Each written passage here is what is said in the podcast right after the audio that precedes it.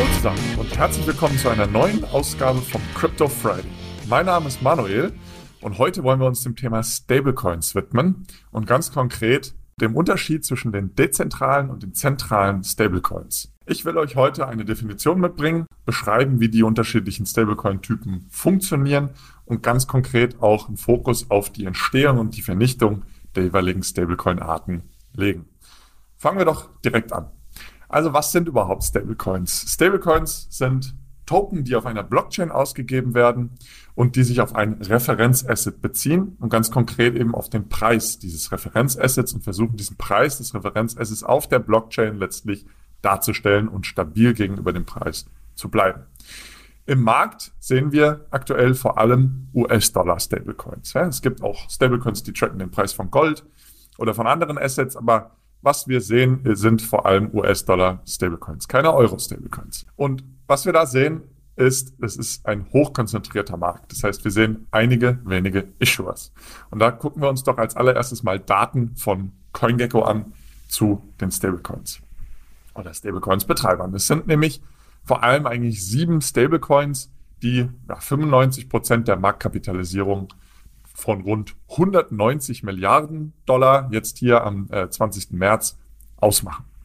Und das sind vor allem, ich gehe sie mal schnell durch, USDT, also Tether, mit 43 Prozent der Marktkapitalisierung, USDC von Circle mit 28 Prozent und Binance USD äh, mit 9 Prozent. Und das sind in Summe ca. 80 Prozent der Marktkapitalisierung. Das sind drei zentrale Stablecoins. Und dann der nächstgrößere ist äh, Terra UST, also UST heißt der Stablecoin, macht 8% der Marktkapitalisierung aus, DAI 5% und dann Frax und Magic Internet Money jeweils anderthalb Prozent in Summe, also gesamt 95 Prozent. Und die letzten vier, die ich genannt habe, das sind dezentrale Stablecoins. Und genau diese unterschiedlichen Token gucken wir uns heute an. Interessanterweise auch ein weiteres Indiz, das Handelsvolumen an Kryptobörsen. Die letzten 24 Stunden Handelsvolumen vom 20. März sind eben auch USDT ein absoluter äh, Branchenprimus hier. 86 Prozent der Handelsvolumen, des Handelsvolumens wird in USDT gemacht. Binance US-Dollar in 7% des Handelsvolumens, USDC 5%. Das macht in Summe schon 98%. Also die zentralen Stablecoins werden an Börsen vor allem fürs Trading genutzt und an Terra USD, also UST heißt der Token, 1%. Also in Summe 99%. Wir sehen also hier auch an den Börsen vor allem zentrale Stablecoins. CoinGecko listet 56 Stablecoins auf mit einer Marktkapitalisierung, die signifikant ist. Das heißt also, die äh, ja, kleinsten 50 Stablecoins oder die letzten hintersten 50 Stablecoins, die spielen eigentlich nach der Marktkapitalisierung nicht wirklich eine Rolle. Aber man muss schon dazu sagen, die können sicherlich in ihrem äh, speziellen Marktsegment oder in ihren Ökosystemen schon äh, Nutzen haben und dort auch stark genutzt werden. Insbesondere in DeFi-Applikationen natürlich, aber auch in eigenen Ökosystemen, beispielsweise das Terra-Ökosystem, was wir uns auch in dieser Episode ansehen werden. Nun aber mal zu den zwei unterschiedlichen Arten von Stablecoins. Da gibt es nämlich einmal eben die zentralen, einmal die dezentralen Stablecoins. Fangen wir an mit den zentralen Stablecoins. Die zentralen Stablecoins, die können beschrieben werden praktisch als Asset-Backed Stablecoins. Und zwar dieses Asset-Backing findet off-chain statt. Ähm, USDT, USDC, äh, Binance USD habe ich schon erwähnt. Kleinere äh, sind aber auch recht bekannt. Paxos, aber auch zwei Euro-Stablecoins, Stablecoins Stasis und Monerium gibt es hier. Wie schon erwähnt, die sind durch Finanzassets gedeckt, die eben bei Banken gehalten werden und verwahrt werden. Das heißt, diese Stablecoins beziehen sich letztlich auch auf ja, traditionelle Finanzassets, die auch in den traditionellen Finanzmärkten gehandelt werden. Wie funktioniert die Erzeugung? Naja, das Geld wird an die Stablecoin-Betreiber letztlich transferiert und der Stablecoin wird dann auf den unterschiedlichen Blockchains nach Eingang des Geldes erzeugt. Der Issuer, also der Herausgeber des Stablecoins, der kann dann mit dem Geld andere Assets kaufen, um dann diesen Stablecoin zu decken. Und ja, die Vernichtung, die läuft natürlich dann andersherum sozusagen. Der Stablecoin-Betreiber verkauft die Assets in den traditionellen Finanzmärkten und ähm, ja, burnt dann die jeweiligen Token auf den jeweiligen Blockchains. Was sehen wir hier seit einem Jahr circa? Ganz interessant, weil vor einem Jahr kam der erste Report von Tether raus. Ähm, man sieht aufgrund des Drucks von Regulatoren, aber auch aufgrund des Drucks von dem Ökosystem eine starke Veränderung der Zusammenstellung der Assets, die letztlich die Token decken. Und da gibt es also einen starken Trend hin zu Deckung äh, von äh, den Token durch äh, Cash und Cash Equivalents. Das kennt man aus dem traditionellen Finanzwesen, äh, eben wie gesagt auch aufgrund des regulatorischen Druck.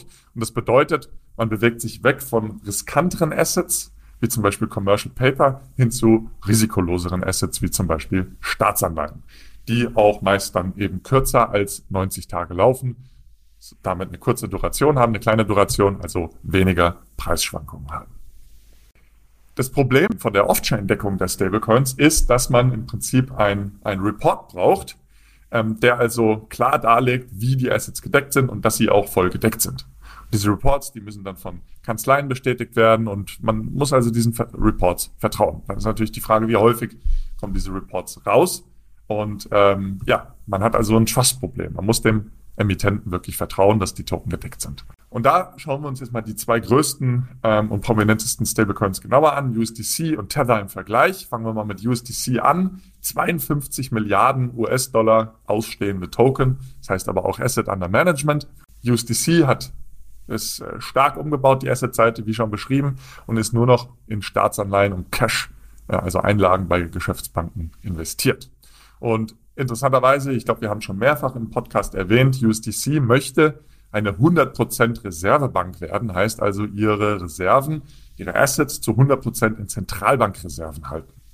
Spannend, müssen wir gucken, ob das, ob das klappt, ob da die Fed mitmacht. Und USDC, das ist recht transparent, die veröffentlichen monatlich ihre Reports, die also darstellen, wie die Token gedeckt sind und dass sie gedeckt sind.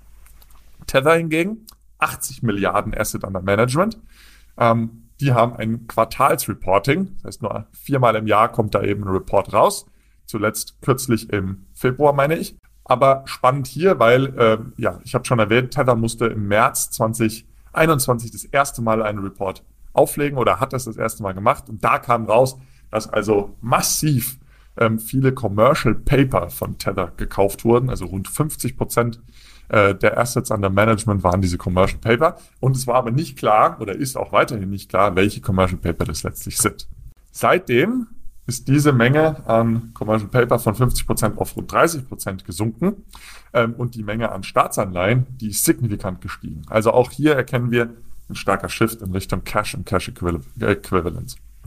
Ich habe es aber gerade schon gesagt, es ist aber weiterhin unklar, welche Commercial Paper ja immer noch in gigantischem Ausmaß gehalten werden, letztlich äh, die Reserve von Tether stellen.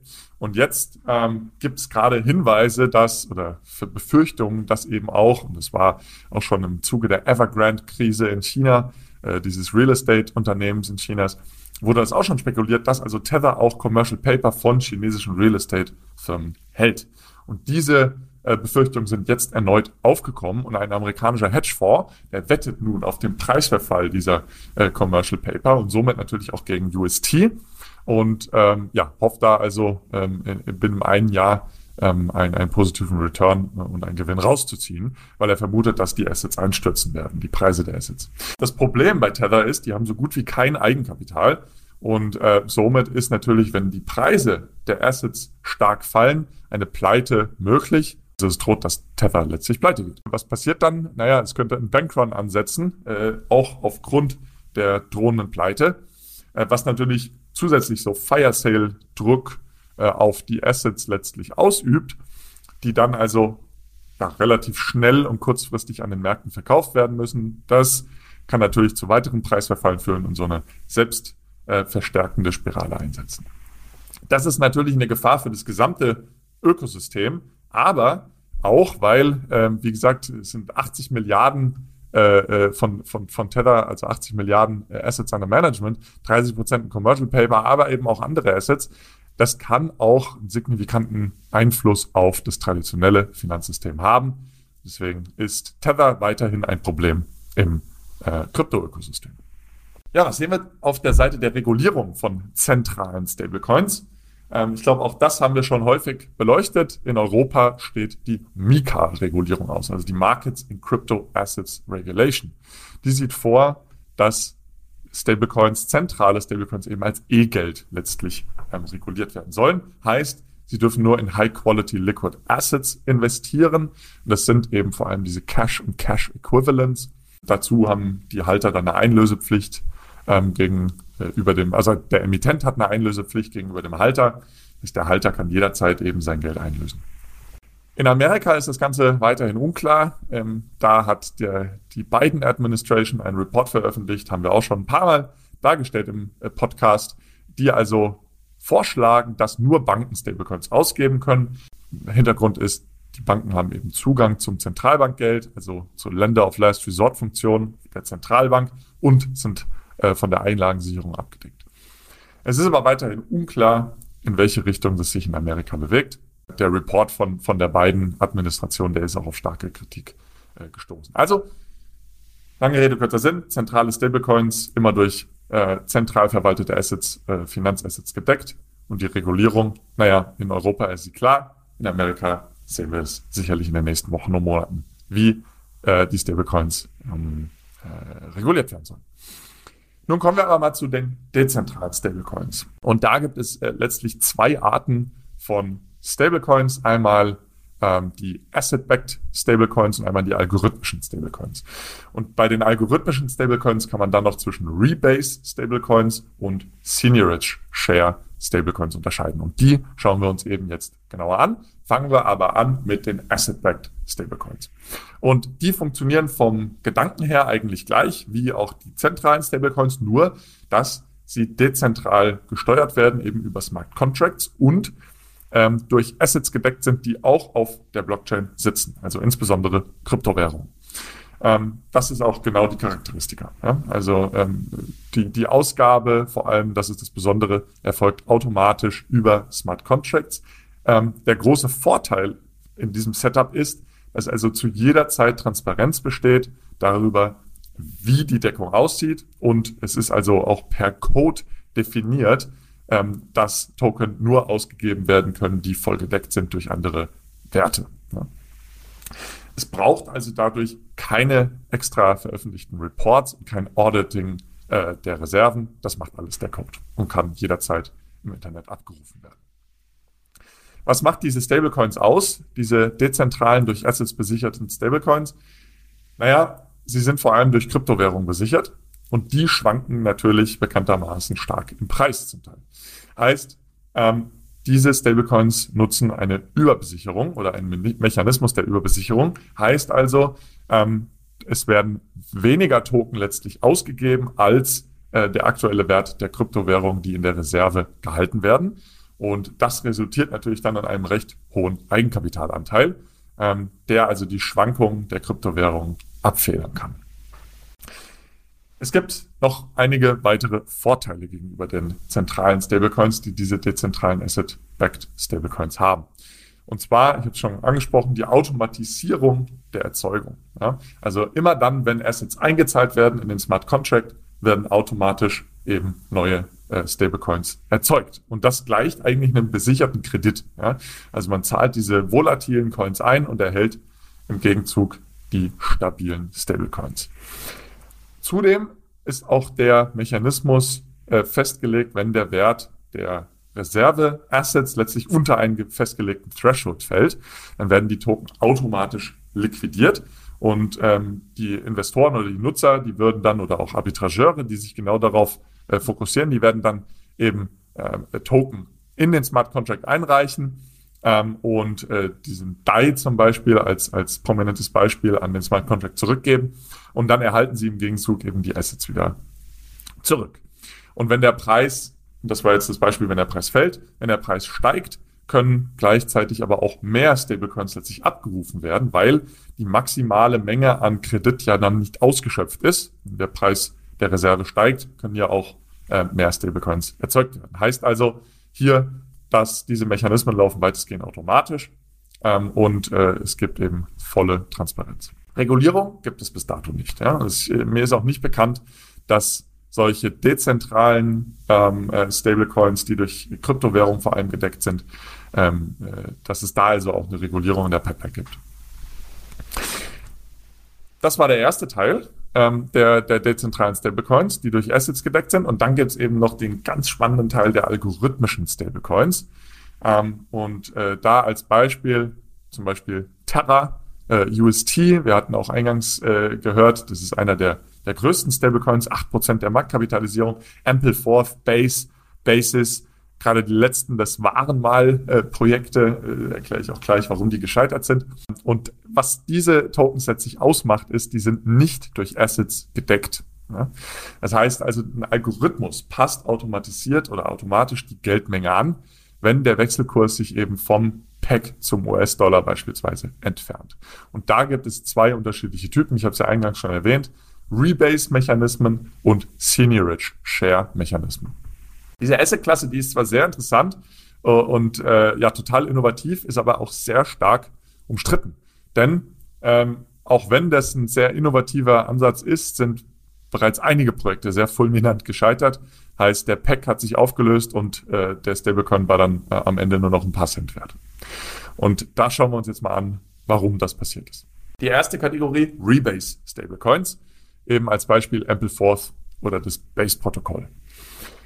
Die Menge der Rebase Stablecoins, die wird also je nach Nachfrage letztlich angepasst. Steigt die Nachfrage und somit natürlich auch der Preis, also entfernt sich der Pack äh, äh, gen Norden sozusagen, also wird äh, der Stablecoin teurer als ein US-Dollar, dann werden automatisch neue Token erzeugt und den aktuellen Tokenhaltern bereitgestellt. Das Gegenteil trifft auch zu, wenn der Preis sinkt und natürlich auch die Nachfrage sinkt ähm, also unter einen US-Dollar fällt, dann werden die Token letztlich geburnt. Ja. Das heißt, was man als Stablecoin-Halter äh, letztlich hält, ist ja eher ein Anteil an der Marktkapitalisierung äh, des Stablecoins. Das heißt, also je früher man dabei ist, desto mehr profitiert man auch, weil man ja automatisch zusätzliche Token bereitgestellt bekommt. Man bleibt also, die, die Token bleiben stabil, aber man als Halter bekommt zusätzliche Token und somit erhöht sich natürlich auch das Vermögen. Ähm, und somit wächst das Vermögen praktisch mit der Marktkapitalisierung mit. Oder der Anteil, den man an dem Vermögen hält, wächst mit. Oder bleibt stabil und das Vermögen wächst mit. Und her hier das Beispiel Ampleforth, das ist ein äh, Stablecoin, der live ist und der wird auch getradet. Ähm, diese Rebase, dieser Rebase-Mechanismus, diese Anpassung passiert einmal am Tag und der Token bewegt sich letztlich intraday, aber trotzdem recht stark um den US-Dollar äh, eben bis dann dieser Rebase-Mechanismus wieder einsetzt. Äh, meist im Band so zwischen 70 Cent und 1,30 Dollar, also doch recht stark. Ähm, aber es gab auch schon Schwankungen, die sehr viel stärker waren, also bis runter auf 50 Cent oder bis 2 Dollar. Und einmal gab es eine Spitze sogar bei 3,80 äh, Dollar. Ja. Ähm, allerdings muss man schon sagen, durch diesen Rebase-Mechanismus bewegt sich das dann immer wieder zurück Richtung 1 Dollar. Aber von einem starken Pack rund um den einen Dollar ähm, kann man jetzt nicht unbedingt sprechen. Man müsste also, wenn man dann verkaufen will, will äh, auch einen guten Zeitpunkt erwischen, wo dann der Preis wirklich nahe des einen US-Dollar ist. Aber nichtsdestotrotz ein, denke ich, spannendes Konstrukt. Dann der nächste, der zweite Teil, der nächste Bereich, Seniorage Share Stablecoins. Als Beispiel des Basis Cash, was gescheitert ist, und äh, UST, also der Terra US-Dollar, äh, was sicherlich ein sehr erfolgreiches Protokoll ist. Gucken wir uns das mal an. Ähm, bei Seniorage Share Stablecoins erhalten die Nutzer letztlich Anreize, den Wert äh, des Coins durch Minting oder Burning letztlich äh, stabil zu halten. Ja? Ähm, und das passiert meistens dadurch, dass es ähm, mehrere Coins in diesen Ökosystemen gibt. Also ähm, es, es braucht also mindestens einen zweiten Coin zur Aufrechterhaltung dieses Preispacks. Das heißt, man hat einmal den Stablecoin und dann eben noch einen anderen Coin. Entweder ein Governance-Token, der in einem Ökosystem noch weitere Gründe hat, oder eben Coins, die nur für äh, die Stabilität letztlich äh, des Stablecoins äh, existieren. Und das Letztere wurde eingesetzt im äh, Protokoll oder in dem Projekt Basis Cash was aber eben gescheitert ist schon vor ein paar Jahren. Ich glaube, das war 2018. Was haben die sich überlegt? Naja, es gibt zwei weitere Token. Einmal die Basis Shares und einmal die Basis Bonds. Die Basis Shares, äh, die sollen also die ähm, Preissenkungen ermöglichen, immer dann, wenn der Preis über äh, einen Dollar letztlich liegt, ähm, haben die Basis Sharehalter neue Basis Cash Token erhalten. Basis Cash war eben der Stablecoin und äh, konnten dann dadurch äh, natürlich mit äh, ja, erhöhter Geldmenge letztlich auf die Märkte gehen, was den Preis letztlich senken sollte. Ähm, bei den Basis Bonds bei dem anderen Token, da sollen die Preiserhöhungen ermöglicht werden. Und also wenn der Wert unter einen Dollar fällt, dann werden Anreize gegeben oder wurden Anreize gegeben, äh, gibt es ja nicht mehr, dass die Basis Cash-Halter letztlich ihre Token gegen diese Basis Bonds tauschen, um also die Menge an Basis Cash Token zu verringern, was natürlich ähm, ja eine Preiserhöhung durch weniger äh, Angebot im Markt erwirken soll. Und, und wenn dann der Preis von dem Basis Cash Token, also von dem Stablecoin, wieder über einen Dollar steigt, können dann die Basis Bond Halter letztlich ihre Tokens gegen ähm, ja, diese Basis Cash Token wieder einlösen und somit also ihre Stablecoins wieder zurückbekommen. Ja, so viel mal zur Theorie. Wie gesagt, Basis Cash ist gescheitert. Warum? Eine Abweichung nach oben, also eine Preisabweichung nach oben, das stellt eigentlich für die meisten Senior Share keine Probleme dar. Denn ähm, Sie können ja einfach neue Token im Umlauf geben und äh, dann kriegt man den Preis auch wieder runter. Das Problem ist aber, wenn der Preis nach unten abweicht. Ja, das ist, äh, denke ich, die Krux und das ist auch das Problem, was es zu lösen gilt. Denn es braucht ein Asset, ähm, wo also die Halter äh, dieses Assets so ein großes Vertrauen haben, dass dieses Asset irgendwas wert ist. Ja? Ähm, und bei den Basis Bonds ähm, war das irgendwann nicht mehr gegeben. Denn diese hatten keinen weiteren Use Case, als die Preissteigerung letztlich äh, zu erwirken. Ähm, und dann ist irgendwann das Vertrauen eingebrochen, als der Pack äh, nicht mehr äh, letztlich äh, gegen ein, äh, einen Dollar äh, sich bewegte, sondern sich immer weiter entfernte. Und ähm, dann ist natürlich, sobald das Vertrauen weg ist, das gesamte Konstrukt eingebrochen und somit ist dann in wenigen äh, Minuten oder Stunden der Preis komplett abgesagt. Und genau dieses Problem versucht Terra mit ihrem UST eben zu lösen. Und das ist wirklich spannend, denn das ist bislang sicherlich der, der größte und erfolgreichste algorithmische Stablecoin. Und wie schon erwähnt am Anfang, acht Prozent des Market Caps aller Stablecoins liegt letztlich im Terra US-Dollar äh, Protokoll und äh, in dem äh, Environment, in dem Ökosystem. Und Terra USD ist gerade in den letzten Monaten rasant gewachsen. Äh, und das liegt eben unter anderem daran, dass ähm, ja, es ein komplettes Ökosystem rund um den Stablecoin gibt und um einen zentralen Token, den Luna-Token.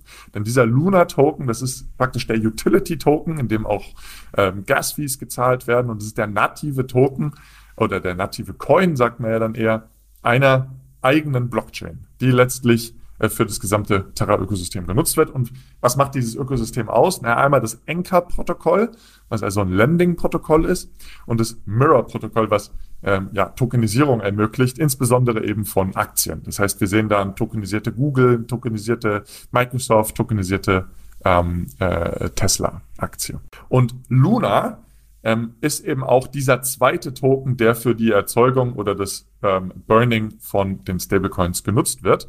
Ähm, also sehr zentral ist letztlich. Ja. Und äh, das ist, glaube ich, auch der Unterschied eben, wie eingangs erwähnt, äh, bei Basis hatte man die Basis Bonds, die keinen weiteren Nutzen hatten, aber Luna hat eben viele Nutzen in dem Ökosystem. Und die, der, der, der Luna Coin, der wird letztlich auch genutzt, um äh, die Stablecoins zu erzeugen. Das heißt, im Austausch gegen Luna Token ähm, äh, werden dann neue UST Token, also Stablecoin Token erzeugt. Ähm, aber es werden auch, wenn man den UST wieder burnt, werden dann auch ähm, neue äh, Luna-Token letztlich erzeugt. Ja? Das heißt, man zahlt Luna-Token ein in das Smart Contract, bekommt UST und zahlt dann, wenn man burnen will, UST ein und bekommt wieder Luna. Und Luna wird immer neu erzeugt beziehungsweise geburnt. Das heißt, durch diesen Prozess entstehen auch neue Luna-Token genau das ist der, die Funktionsweise. Und jetzt kommen wir mal zu einer sehr äh, kontroversen und aktuellen Debatte rund um dieses Ökosystem. Denn äh, hoffen wir es nicht, aber ähm, es wird schon wieder gewittert, ob dieser Stablecoin nicht irgendwann mal ähm, ja, zusammenbrechen könnte. Was wird da gerade diskutiert? Also das Lending-Protokoll Anchor, was einer eben der ähm, Anwendungen von dem Stablecoin oder der Hauptanwendung von dem Stablecoin letztlich auch ist, das zahlt 20% Rendite auf Einlagen von UST, also wirklich extrem viel Zinsen. Ähm, und diese Rendite ist sehr viel höher als bei anderen Lending-Protokollen, die sich eher so zwischen 11 und 13 Prozent bewegen. Ja.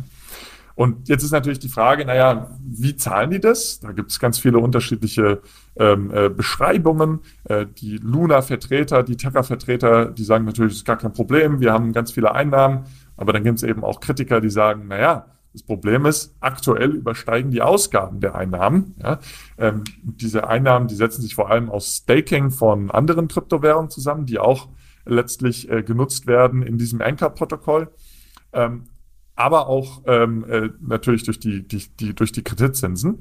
Ähm, und das sind die Einnahmen und aktuell übersteigen aber die Ausgaben die Einnahmen. Und da äh, sagen Kritiker natürlich, naja, äh, wo soll das hinführen? Wie können diese 20 Prozent letztlich langfristig noch gezahlt werden? Und das Protokoll musste bereits zweimal auf seine Reserven zurückgreifen, die sie äh, jetzt zuletzt auch nochmal äh, massiv aufgestockt haben, um das Defizit letztlich auszugleichen, um weiterhin auch ihre 20 Prozent Rendite zahlen zu können. Und jetzt ist also eine starke Diskussion entstanden, ob die Rendite überhaupt nachhaltig gezahlt werden kann oder ob das Ganze sogar irgendwie ein Ponzi-Scheme ist und letztlich ähm, natürlich auch den UST äh, zum Einsturz bringen wird. Das Problem ist folgendes. Wenn die 20% Rendite nicht mehr gezahlt werden können, dann könnte natürlich ähm, äh, ja, starkes Burning von UST einsetzen, also von dem Stablecoin. Ähm, das natürlich dann die Menge an Luna erhöht, weil immer dann, wenn UST eingelöst wird, erzeugt man oder werden neue Lunas erzeugt. Und gleichzeitig könnte natürlich der Preis von den Lunas auch einbrechen, weil ja die, dieses Anchor-Protokoll wirklich der zentrale Baustein und das zentrale Projekt von dem Terra-Ökosystem letztlich ist. Und wenn da das Vertrauen wegbricht oder wenn da Enttäuschung ein, äh, ein, sich einstellt, dann könnte durch diese beiden Mechanismen, die ich gerade beschrieben habe, es wirklich so ein ja, hyperinflationärer Prozess einsetzen, den ich mal kurz beschreiben will. Ja. Also als allererstes sinkt der Luna-Preis durch die Enttäuschung über die niedrigere Rendite im Anchor-Protokoll. Ja. Die UST-Halter, die sind natürlich auch enttäuscht, weil sie nicht mehr so viel Rendite bekommen. Das heißt, die verkaufen UST. Das heißt, es werden neue Luna letztlich erzeugt. Und die Geldmenge von Luna steigt da, dadurch natürlich. Und dadurch, dass der Preis von Luna aber fällt, müssen überproportional mehr Luna erzeugt werden, denn es gilt ähm, für die Einlösung von einem UST soll man immer eben einen Dollar in Luna bekommen. Wenn aber der Preis von Luna fällt, dann müssen natürlich mehr Luna-Token erzeugt werden oder mehr Luna-Coins erzeugt werden, um also weiterhin diesen einen Dollar Wert letztlich auszahlen zu können. Das heißt, die Geldmenge steigt schneller, je niedriger der Preis ist und je mehr UST letztlich eingelöst wird. Und da kommt man, also könnte man in so einen ähm, ja, Vertrauensverlust, in so eine Spirale aus Vertrauensverlust letztlich reinkommen. Denn das Vertrauen könnte weiter verloren gehen. Das heißt, der Verkaufsdruck von Luna steigt weiter. Das heißt, die Preise fallen weiter. Und dadurch natürlich die UST-Halter, äh, die, die, die würden auch ihre USTs liquidieren, was dann wiederum die Luna-Preismenge erhöhen muss. Und somit hat man zwei Treiber, die in dieselbe Richtung gehen.